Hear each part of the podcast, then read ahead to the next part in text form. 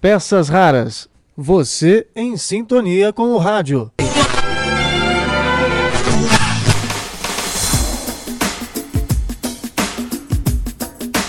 Olá, tudo bem? Eu sou Marcelo Abud, seu podcaster radiofônico, e estou de volta com nossas peças raras. E para abrir esse mês de outubro, eu trago uma reportagem especial, uma grande matéria feita pelo Breno Zonta, da agência Rádio Web. O contato que o Breno fez comigo foi em 1 de setembro, há um mês, e no dia 4 nós conversamos sobre o rádio no Brasil. E daí surgiu esta grande reportagem que o Breno produziu com arquivos de áudio do blog Peças Raras que eu mantenho desde 2006. Bom, Confira Boa Viagem e é uma excelente maneira de conhecer a evolução do rádio no Brasil até os dias de hoje. Dia 25 de setembro marca o nascimento do pai do rádio no Brasil, o professor e antropólogo Edgar Roquette Pinto. A radiodifusão foi inventada em 1920. Dois anos depois do fim da Primeira Guerra Mundial, os rádios utilizados para a comunicação das tropas estavam sem uso. Então, a fabricante teve a ideia de instalar uma grande antena no pátio e assim transmitiu música para todo o bairro.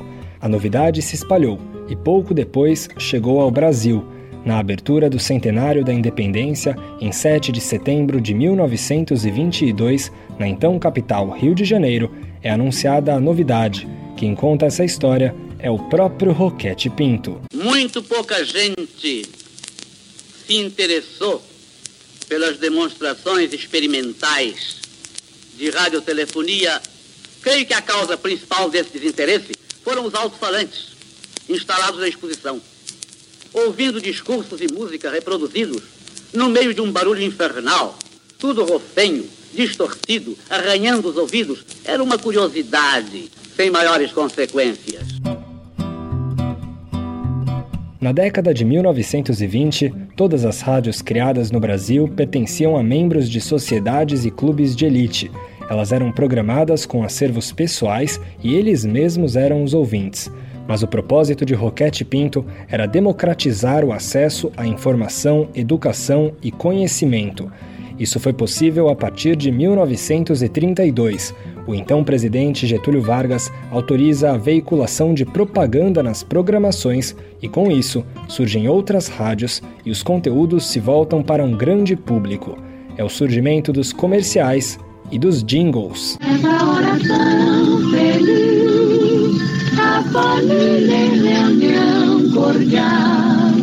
Coca-Cola presente me Feliz Ano Novo, Feliz Natal. Feliz Natal e próspero Ano Novo. É o que deseja a todos a deliciosa e refrescante Coca-Cola, a bebida da família e da cordialidade. Guiado pela propaganda, o rádio agora busca a atenção do público e conta com uma arma forte: as produções de ficção em alguns casos, forte demais. É famosa a história da adaptação radiofônica do livro A Guerra dos Mundos, do inglês H.G. Wells. Nos Estados Unidos, a obra virou uma exibição de radioteatro nas mãos do americano Orson Welles. Only one thing left, drop on them, plane and all. We're diving on the first one. Now the engine's gone. Uma obra de arte, certo? O problema foi que quem pegou a história no meio achou que o mundo estava sendo invadido por marcianos. No Brasil, a força das radionovelas, principalmente entre as mulheres, também era grande. Muitas ouvintes achavam que o que acontecia com as personagens era real e mandavam cartas e presentes interagindo com a história. Mas real mesmo naquela época, com toda a certeza, só se a notícia passasse pelo repórter Esso. Acaba de falecer o presidente Roosevelt. Os britânicos entraram em Hamburgo. Mussolini acaba de ser enforcado pela multidão enfurecida na Praça Loreto, em Milão. Terminou a guerra, terminou a guerra, terminou a guerra. Ao mesmo tempo, começam no rádio os programas de auditório, os shows de calouros e as transmissões de futebol. É a era de ouro do rádio, de repente, dentro de uma caixa cheia de botões, os brasileiros encontram companhia.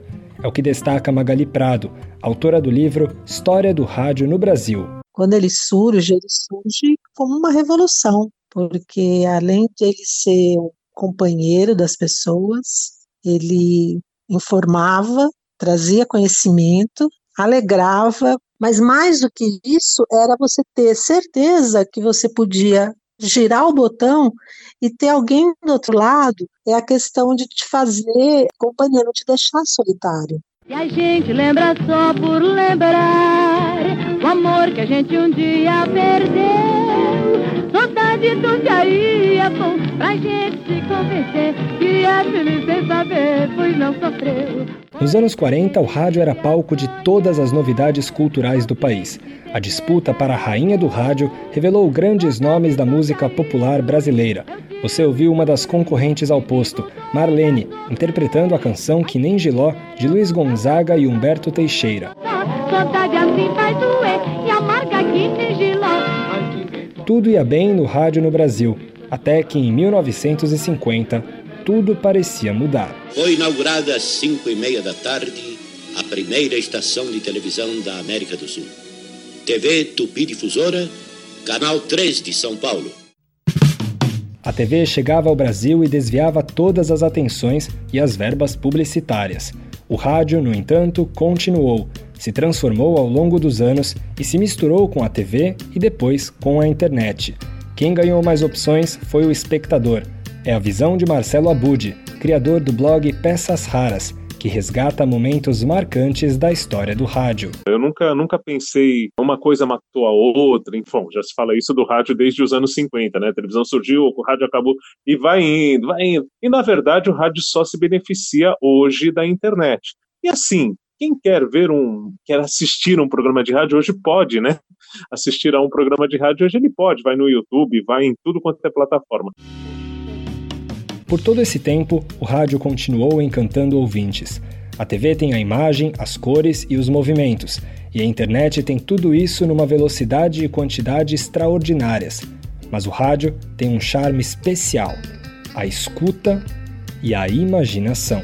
Ele é mais íntimo, né? ele é mais humano. Por quê?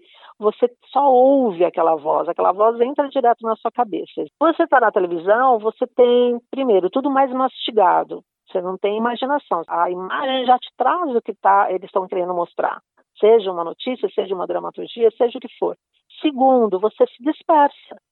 Coisa está acontecendo, você presta atenção na roupa, no semblante da pessoa, você presta atenção no móvel, na paisagem, e tudo aquilo vai te tirando um pouco do foco. Nesse momento, mais de sete meses de pandemia aqui no Brasil, a internet oferece uma infinidade de distrações para o tédio, a tristeza e a solidão. Mas tem sido o rádio e seu filho mais novo com a internet, o podcast, que os brasileiros têm procurado. Foi o que mostrou a pesquisa Cantar Ibope Mídia. 20% dos entrevistados estão ouvindo muito mais conteúdo radiofônico agora na quarentena. Desde os anos 60, 70, se diz que o rádio sobrevive porque existe a mobilidade.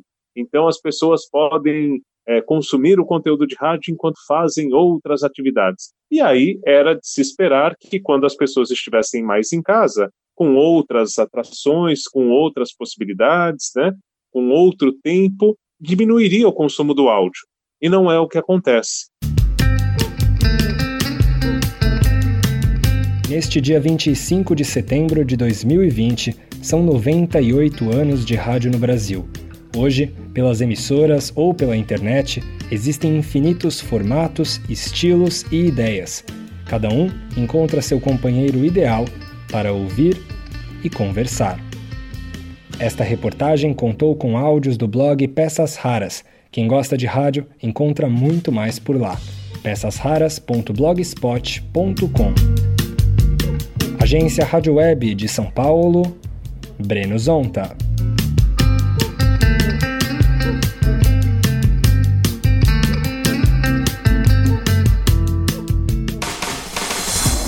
E eu quero aproveitar esta matéria da agência Rádio Web, já que estamos falando de um grande material produzido para a internet para lembrar que agora, a partir de 21 de outubro, eu e Gabriela Viana, dos podcasts da CBN, o mais conhecido deles, que a Gabriela apresenta né, e produz, é o Vozes, Histórias e Reflexões, vamos estar na FAAP, no ambiente virtual, online, com um curso de podcast, produção, planejamento e a execução de um podcast. Quer saber mais? Procure pelo link que acompanha o texto deste podcast. Espero você conosco, hein? A radioatividade leva até vocês mais um programa da série a série. Dedique uma canção a quem você ama.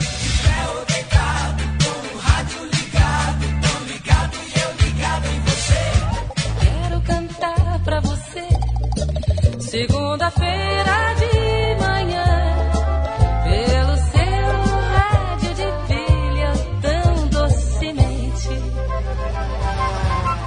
Nós somos as cantoras do rádio, levamos a vida a cantar. De noite embalamos teus sonhos, de manhã nós vamos acordar. Peças raras. Você em sintonia com o rádio.